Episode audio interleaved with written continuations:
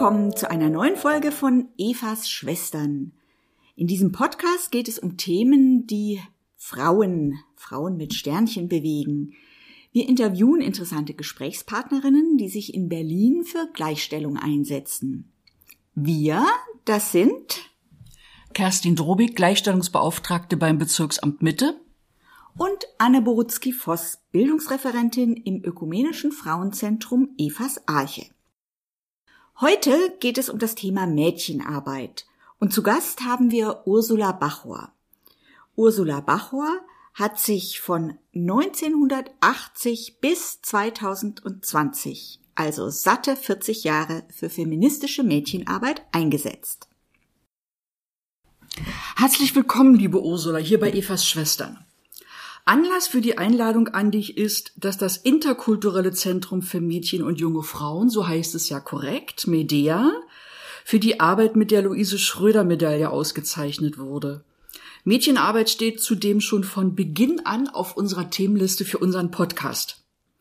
Medea befindet sich mitten im Wedding, um genau zu sein, im Gesundbrunnenkiez. Dieser Kiez ist geprägt von hohen sozialen Belastungen bei den Familien, zum Beispiel von einer hohen Quote von Kinderarmut. Die Luise Schröder Medaille wird vom Berliner Abgeordnetenhaus vergeben für eine Persönlichkeit oder eine Institution, die dem politischen und persönlichen Vermächtnis Luise Schröders in herausragender Weise Rechnung trägt. Wir werden in den Shownotes einen Link zur Luise Schröder Medaille mit aufführen. Nachträglich ganz herzlichen Glückwunsch zu dieser Auszeichnung, die im Mai diesen Jahres verliehen wurde. Liebe Ursula, wie bist du 1980 gestartet? Ich hatte einen Arbeitsvertrag vom Deutschen Kinderschutzbund und sollte mich äh, um den Aufbau eines Mädchenprojektes kümmern. Der Mädchenladen war kurz zuvor gegründet worden im Rahmen eines Praxisforschungsprojektes. Die Mädchen hatten sich durchgesetzt. Es gab keine Finanzierung. Und ich habe das tatsächlich geschafft ähm, mit unterschiedlichen ähm, Wegstrecken. Zuerst waren wir beim Deutschen Kinderschutzbund, dann äh, über ein Forschungsprojekt, dann äh, über eine Senatsfinanzierung, dann wurde, äh, der, dann gab es den Verein Mädchenladen Wedding e.V., der war aber den äh, wie soll ich sagen, den Kürzungen im damaligen Bezirk Wedding nicht gewachsen. Er kam nicht raus aus einem Mietvertrag und musste sich dann auflösen. Aber das Thema Mädchenarbeit war auf dem Markt und die Stiftung SPI hat sich dann dafür beworben und es gibt sozusagen eine personelle Kontinuität, ähm, unter anderem durch mich. Spannende Geschichten. Ähm, du hast ja viele Jahre lang gemeinsam mit deiner Kollegin Eva das Medea geführt. Was ist besonders an den Mädchen aus dem Wedding? Sie sind kreativ, sie sind mutig, sie haben viele Ideen und äh, sie, sie wollen eine Veränderung. Also Medea oder überhaupt Mädchenprojekte sind Orte, wo Mädchen äh, sich entfalten können, wo sie sich ausprobieren können und wo sie Schutz finden in schwierigen Lebenslagen, wo sie aber auch gefördert werden, ganz praktisch im Erreichen ihrer Schulabschlüsse, im Durchsetzen in komplizierten Situationen, sich gegen Gewalt wehren lernen, aber vor allem auch, dass sie lernen, äh, gesellschaftspolitische Instrumente für sich zu nutzen oder neue zu entwickeln. Also alle Mädchen, die bei Media sind, sind auch in der Lage, sich politisch oder in verschiedenen Öffentlichkeiten zu artikulieren. Das führt mich direkt zu der Frage, die ich natürlich schon vorbereitet habe. Mhm. Das Programm von Medea ist ja extrem vielfältig. Es gibt eine Hausaufgabenhilfe, es gibt Schreiben, Theater, Malen, Tanzen, Skulpturenbau, Internetlernen, Politik, Stadtbesichtigung, Kurzreisen, Forschen, Diskutieren und Verändern. Zitat Internetseite. Was machen die Mädchen davon am liebsten? Die Kurzreisen an die Ostsee. ja, aber ich habe festgestellt, also es eine frühere Kollegin, die jetzt eine Schauspielerin ist in Iran, die kam zu Besuch und die hat dann gefragt, was macht ihr denn so jetzt bei Medea? Und dann sagte eine Achtjährige, ach, wir machen in der Hauptsache Politik. Und ich habe mir festgestellt, ich war ganz stolz auf dieses Mädchen, weil sie das so lässig sagte und, und sich selbst als politische Persönlichkeit wahrgenommen hat, die auch großen Erfolg hat und durchsetzungsfähig ist. Genau, das ist ja meine Beobachtung. Ähm, ich habe ja eure Arbeit in den letzten, bei mir sind es jetzt 23 Jahre, ähm, immer am Rande mit beobachtet und ich habe eure Arbeit immer als sehr politisch erlebt. Mhm. Demokratiebildung, politische Bildung stand immer im Mittelpunkt. Wie kam es zu diesem Schwerpunkt? Äh, wie hat sich das entwickelt? Mein persönlicher ähm, Zugang zur Mädchenarbeit war zum einen die, äh, die Frauenbewegung und das andere war für mich äh, ganz stark Gegenöffentlichkeit herstellen. Also ich war stark im Medienbereich tätig während meiner Studentenzeit und, äh, und da ging es immer darum, den Menschen eine Stimme zu geben, die keine Stimme haben. Und die Kombination von, von, ähm, von der Möglichkeit, junge Menschen in Richtung Demokratie zu aktivieren, zu begeistern und, äh, und Öffentlichkeiten herzustellen, vielfältige Öffentlichkeiten herzustellen, das war mein, mein Antrieb unter anderem. Und, und äh, in, in diesen Jahren habe ich mit vielen Mädchen, mit vielen tollen Kolleginnen, mit vielen tollen Mädchen äh, immer wieder verschiedene Formen von Öffentlichkeiten ähm, äh, entdeckt und ausprobiert und äh, es war ein Experimentierfeld in Sachen Demokratie und für jede, für, für unterschiedliche ähm, Altersgruppen oder, oder Mädchengruppen ähm, haben wir immer wieder auch unterschiedliche Öffentlichkeiten hergestellt und oder es ging um das Thema 100 Jahre Frauenwahlrecht. Wir machen Forschung, also natürlich altersentsprechend. Und dann haben wir geguckt, wie viele, wie viele ähm, regierende Bürgermeisterinnen gab es in Berlin und dann haben wir festgestellt, es gab keine einzige. Und Luise Schröder war sozusagen die ähm, Verlegenheitswahl und sie durfte als Ersatz von Ernst Reuter, der eben nicht akzeptiert wurde, von den Alliierten durfte sie dann Bürgermeisterin sein, hat in dieser Zeit Großartiges geleistet. Aber es wurde auch öffentlich nicht so in, in dieser Großartigkeit kommuniziert. Und die Mädchen fanden das ungeheuer ungerecht. Und dann haben wir uns überlegt, was können wir machen? Wir müssen andere Menschen informieren. Die wissen das nicht. Wie machen wir das? Und wir haben äh, wöchentliche Mädchenpläne, Mädchenversammlungen und da kommen immer wieder neue Ideen zusammen und auf jeden Fall, ja, wir machen äh, eine Unterschriftenliste und dann bringen wir das zum Senat. Wir wussten aber den Weg auch noch nicht wirklich. Wir sind dann auch zu Politikern gegangen, wie machen wir das? Und die wussten zum Teil selber auch gar nicht, wie kann eine Petition, eine Petition oder von, von acht bis, bis äh, 16, 18-Jährigen, wie kann die ins Parlament gelangen und wie kann das Parlament, Parlament darüber entscheiden? Aber wir haben es geschafft und haben dann der, der Frauensenatorin, Frau Kalaitschi, das übergeben und die Mädchen haben auch dort nochmal ihr Anliegen äh, erläutert. Ja, also solche Dinge. Und dann haben wir natürlich glückliche Kooperationen, ähm, beispielsweise das Mitte-Museum. Genau, es gab eine Ausstellung im Rathaus Tiergarten, ja. äh, die ihr organisiert habt, gemeinsam mit dem Mitte-Museum. Ja, also wir hatten eine gute Kooperation. Ähm, im Rahmen eines anderen Projektes und ähm, Herr Mohr vom Mitte-Museum kam dann zu uns und, und, und dann habe ich einfach gefragt, ähm, ob wir nicht diese Arbeiten zu Lise Schröder ausstellen dürfen. Und dann sagte er, fragt mal. Und später kam ein Anruf und er sagte, es geht und wir haben gerade eine Ausstellung zu Marie äh, Juchatz und das passt doch. Genau. Genau. Das ist natürlich für mich besonders praktisch. Ich sitze im Rathaus Tiergarten und konnte mir dann zwischendurch immer alles in Ruhe angucken. Das ist, das gibt eine große Öffentlichkeit. Ich kann ja tagsüber sehen, dass da immer Menschen auch reingegangen sind, sich das angeschaut haben. Äh, das findet auch tatsächlich Anklang. Stichwort Luise Schröder und ihre Medaille ist ja nicht die erste Auszeichnung für eure Arbeit. Seit 2001 habt ihr immer wieder Preise für eure Arbeit geholt. Zum Beispiel Woman's Work. Ähm, hier ging es um ein Bau-, Rap- und Hörspielprojekt zusammen mit Ongoing Project äh, und euren Mädchen. Kannst du kurz davon berichten? Also das ist der Preis für Ongoing Project, die mit Mädchen von Medea die Raps gemacht haben. Ähm, sie haben sich gekümmert um Care-Arbeit. Also was ist ähm, die Bedeutung von Care-Arbeit und, und, und die Leistung von Frauen und Mädchen und haben, äh, haben in ins, intradiert gesehen, Mädchen, Sternchen, untypischen Berufen, äh, sich umgesehen und, und haben Mädchen genau in diesen Bereichen gestärkt. Also sie haben selbst äh, die Bühne gebaut, sie haben mit Journalistinnen gesprochen, ähm, sie haben den Rap entwickelt und das, das ist halt in einem großen internationalen und, und ähm, internationalen Rahmen gewesen. Auch hier haben wir die Shownotes dann unten wieder verlinkt zum Anschauen. Seit der Weltmädchentag international begangen wird, sind die Mädchen- und Jugendeinrichtungen aus dem Bezirk Mitte dabei und organisieren jährlich eine große Party. Ich formuliere es jetzt mal Party, weil es einfach Spaß macht. Ich war immer als Gast dabei. Kannst du uns erzählen, welche Wirkung diese Veranstaltung auf die Mädchen hatte?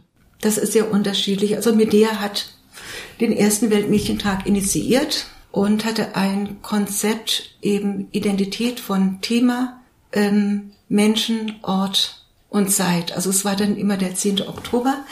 Äh, das, der erste Weltmädchentag war im Rathaus Mitte mit einer Stunde mit der Politik, äh, wo auch das Gesamtthema eingebunden war. Und es ging um Genitalverstümmelung mit Sister Fa als Referentin und es ging um die subtile Gewalt von Mädchen in der Familie. Im zweiten Jahr auch das gleiche Setting, ging es um Bildungsgerechtigkeit. Und dann veränderte sich das Konzept, weil äh, es gab immer Politik und Party, aber äh, viele hatten eben mehr das Interesse, dass, dass der Partycharakter ähm, stärker wird. Und da gab es auch Differenzen zwischen den Mädchen von Medea, die dann unglücklich waren, die dann unglücklich waren, weil Politik ähm, quasi an den also ihrer Meinung nach an den Rand gedrängt wurde und die anderen eben den, den ähm, sich gut fühlen und äh, sich als Mädchen feiern in den Vordergrund stellten. Und äh, aber das wird sich konzeptionell weiterentwickeln. Es findet also jetzt nicht mehr im Rathaus statt. Ähm, im, Im Rathaus waren auch viele politischen Gremien mit dabei und, und unser Anliegen von Medea war eben, dass die, die Themen der Mädchen an dem Tag auch mit Sicherheit sind da gehört werden und die dann auch äh, in die Politik kommen und Mädchen von Medea haben auch im Jugendhilfeausschuss dann äh, Reden gehalten. Also das gibt es jetzt leider nicht mehr. Was ich beobachtet habe in den Jahren zu dem Weltmädchentag, dass die Mädchen von Modea immer sehr gut vorbereitet waren. Das habt ihr offensichtlich gemeinsam gesprochen, mit ihnen auch geübt. Wie stelle ich die Frage? Wie stelle ich die Frage richtig? Ich war häufig nicht besonders angetan von den Lokalpolitikerinnen, denen es häufig nicht gelungen ist, mädchengerecht zu antworten. Ja. Das ist jetzt meine persönliche Erfahrung, die dann ähm, eher die anderen Erwachsenen im Raum angesprochen haben und nicht auf die Mädchen konkret eingehen konnten. Ja. Das habe ich immer bedauert, dass diese zielgruppengerechte Ansprache nicht gut gelungen ist. Mal gucken, wie es dieses Jahr ist. Mhm. Ähm, am 11. Oktober findet es wieder statt. Medea ist ja sehr vernetzt, hat zahlreiche Kooperationen, zum Beispiel eine sehr enge Zusammenarbeit mit dem Frauenbeirat Stadtplanung. Der Frauenbeirat Stadtplanung hat ja angeregt, euch für die Luise Schröder Medaille vorzuschlagen. Viele andere haben den Vorschlag unterstützt. Was ist euer Ziel mit dem Frauenbeirat Stadtplanung? Welche, was ist das Ziel eurer Kooperation? Das gehört auch grundsätzlich in die Reihe, ähm, Öffentlichkeit herzustellen und echte politische Praxis zu erfahren. Und wir hatten ein Projekt das vor Jahren, da ging es um Hinterhöfe. Meine Kollegin Eva Peile ist dann mit den Mädchen zum Frauenbeirat Stadtplanung gegangen, hat das vorgestellt. Und der Frauenbeirat Stadtplanung setzt sich zusammen aus Frauen, die sich für die Verbesserung der Lebensqualität von Mädchen und Frauen im Bezirk einsetzen und das sind Frauen, die auch ähm, Mädchen fördern, Mädchen und Frauen fördern. Also das Anliegen wurde ernsthaft aufgenommen. Der Frauenbeirat hat, Stadtplanung hat eine Plattform ge äh, geboten und jährlich finden auch, findet auch eine gemeinsame Sitzung statt. Und das ist sozusagen von der Realpolitik eine konkret erfahrbare Förderung von Mädchen im politischen Raum mit der Entwicklung von politischen Bewusstsein und der Selbstwirksamkeit eigenen politischen Handelns. Und das ist, es ist ein Geschenk, diese Kooperation. Es ist, ist großartig. Und der Frauenbeirat Stadtplan kommt auch zu den Veranstaltungen, die, also zu den Mädchen, wenn etwas aufgeführt wird und es ist eine Wertschätzung, eine Achtung und, und man merkt einfach, die Frauen wollen auch, dass diese Mädchen gut in das gesellschaftliche Leben eingeführt werden und sich dann dort auch behaupten können. Also es ist, es ist eine wunderschöne Erfahrung für uns. Ja. Aktuell gibt es ja ein Kooperationsprojekt von Medea mit dem Frauenbeirat Stadtplanung. Wem gehört der Gehweg? Ja. Sich mal die Situation von Gehwegen anzugucken. Wie werden sie vom wem genutzt? Da gibt's ja neue Probleme. Die E-Scooter sind jetzt das neue Problem. Ja. Aber es ist natürlich eine sehr spannende Geschichte. Da kann sich übrigens jeder und jede beteiligen. Der Frauenbeirat Stadtplanung sammelt Fotos für gute und schlechte Beispiele. Parteiliche und feministische Mädchenarbeit im Wedding. So würde ich die Arbeit von Medea zusammenfassen. Warum war es dir persönlich so wichtig, dich so viele Jahre in diesem Bereich zu engagieren? Also es geht mir um Demokratie, um gleiche Chancen, um gleiche Rechte und es geht mir auch um die jungen Menschen, äh, die vorbereitet werden sollen können auf, auf eine Zukunft, in der sie auch gesellschaftlich handlungsfähig sind. Und ich sehe einfach die Ergebnisse, ich sehe die, die, ähm, ich, ich sehe Mädchen, denen es vielleicht früher nicht so gut geht, denen es heute gut geht und die, die in breiter Hinsicht handlungsfähig sind und selbstbestimmt leben können. Also ist es einfach irgendwie ein, mit einer großen Freude verbunden. Also die Entwicklung zu sehen und, und, und auch diese einfach neuen Ideen und auch neue, neue gesellschaftliche Beispiele sich durchzusetzen. Ja. Vielen Dank. Drei kurze Fragen und drei kurze Antworten zum Schluss. Worüber machst du dir Sorgen? Im Augenblick mache ich mir Sorgen, dass die die Geschichte verloren geht, also die Geschichte der Mädchenarbeit, die auch Mädchengeschichte ist, Frauengeschichte ist, Sozialgeschichte, Demokratiegeschichte, dass Produkte nicht entsprechend gewürdigt und archiviert, aufbewahrt und zugänglich sind. Ich sehe das gerade an, an also beispielsweise Medea hat sehr große Bilder, hat immer Wert darauf gelegt, dass Dinge auch öffentlich äh, sichtbar sind. Aber ein Mädchenprojekt braucht Platz für neue Ideen, für neue Dinge und soll nicht von alten Dingen dominiert werden. Es bräuchte ein Archiv, es bräuchte regelmäßige Ausstellungen und, und man müsste auch die Gegenstände, die in Mädchenprojekten erarbeitet werden, also nicht alle, die wichtigen aufbewahren. Und da, also da, da gibt es Handlungsbedarf. Was wünschst du dir für Medea für die nächsten Jahre? Normale, in Anführungszeichen, Arbeitsbedingungen. Medea ist jetzt im Haus des Jugendamtes Berlin-Mitte. Das Haus ist definiert als ein Bürogebäude.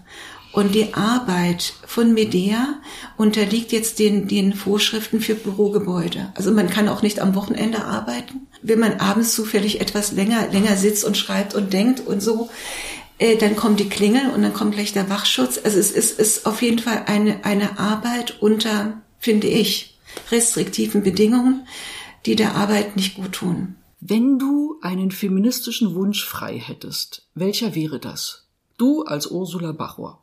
Ich hätte gerne ein digitales Archiv und ein analoges Archiv mit Ausstellungsmöglichkeiten. Also einfach ein Ort, in dem die gesamte Arbeit, also in Berlin gibt es so viele tolle Mädchenprojekte, wo diese Arbeit gewürdigt wird und nicht einfach als etwas betrachtet wird, was dann in, in der Mülltonne landet. Also das, das beschäftigt mich sehr. Das kann ich gut nachvollziehen. Liebe Ursula, herzlichen Dank für dieses Gespräch. Ja, auch von meiner Seite ganz vielen Dank an Ursula Bachor für dieses interessante Interview. Und wir danken euch allen, die ihr zugehört habt, für euer Interesse. Wir freuen uns, wenn ihr uns Rückmeldung zu dieser Podcast-Folge gebt in den Kommentaren oder per E-Mail an Evas Arche oder die Gleichstellungsbeauftragte. Wenn ihr weitergehende Fragen habt, dann versuchen wir die auch zu beantworten. In den Shownotes findet ihr Links zu Evas Arche, der Gleichstellungsbeauftragten und natürlich zu Medea zur Trägerorganisation Stiftung Sozialpädagogisches Institut, kurz SPI. Von Medea gibt es auch mehrere interessante Videos zu sehen. Auch dazu findet ihr die Links in den Shownotes. Wir freuen uns, wenn wir uns wiederhören.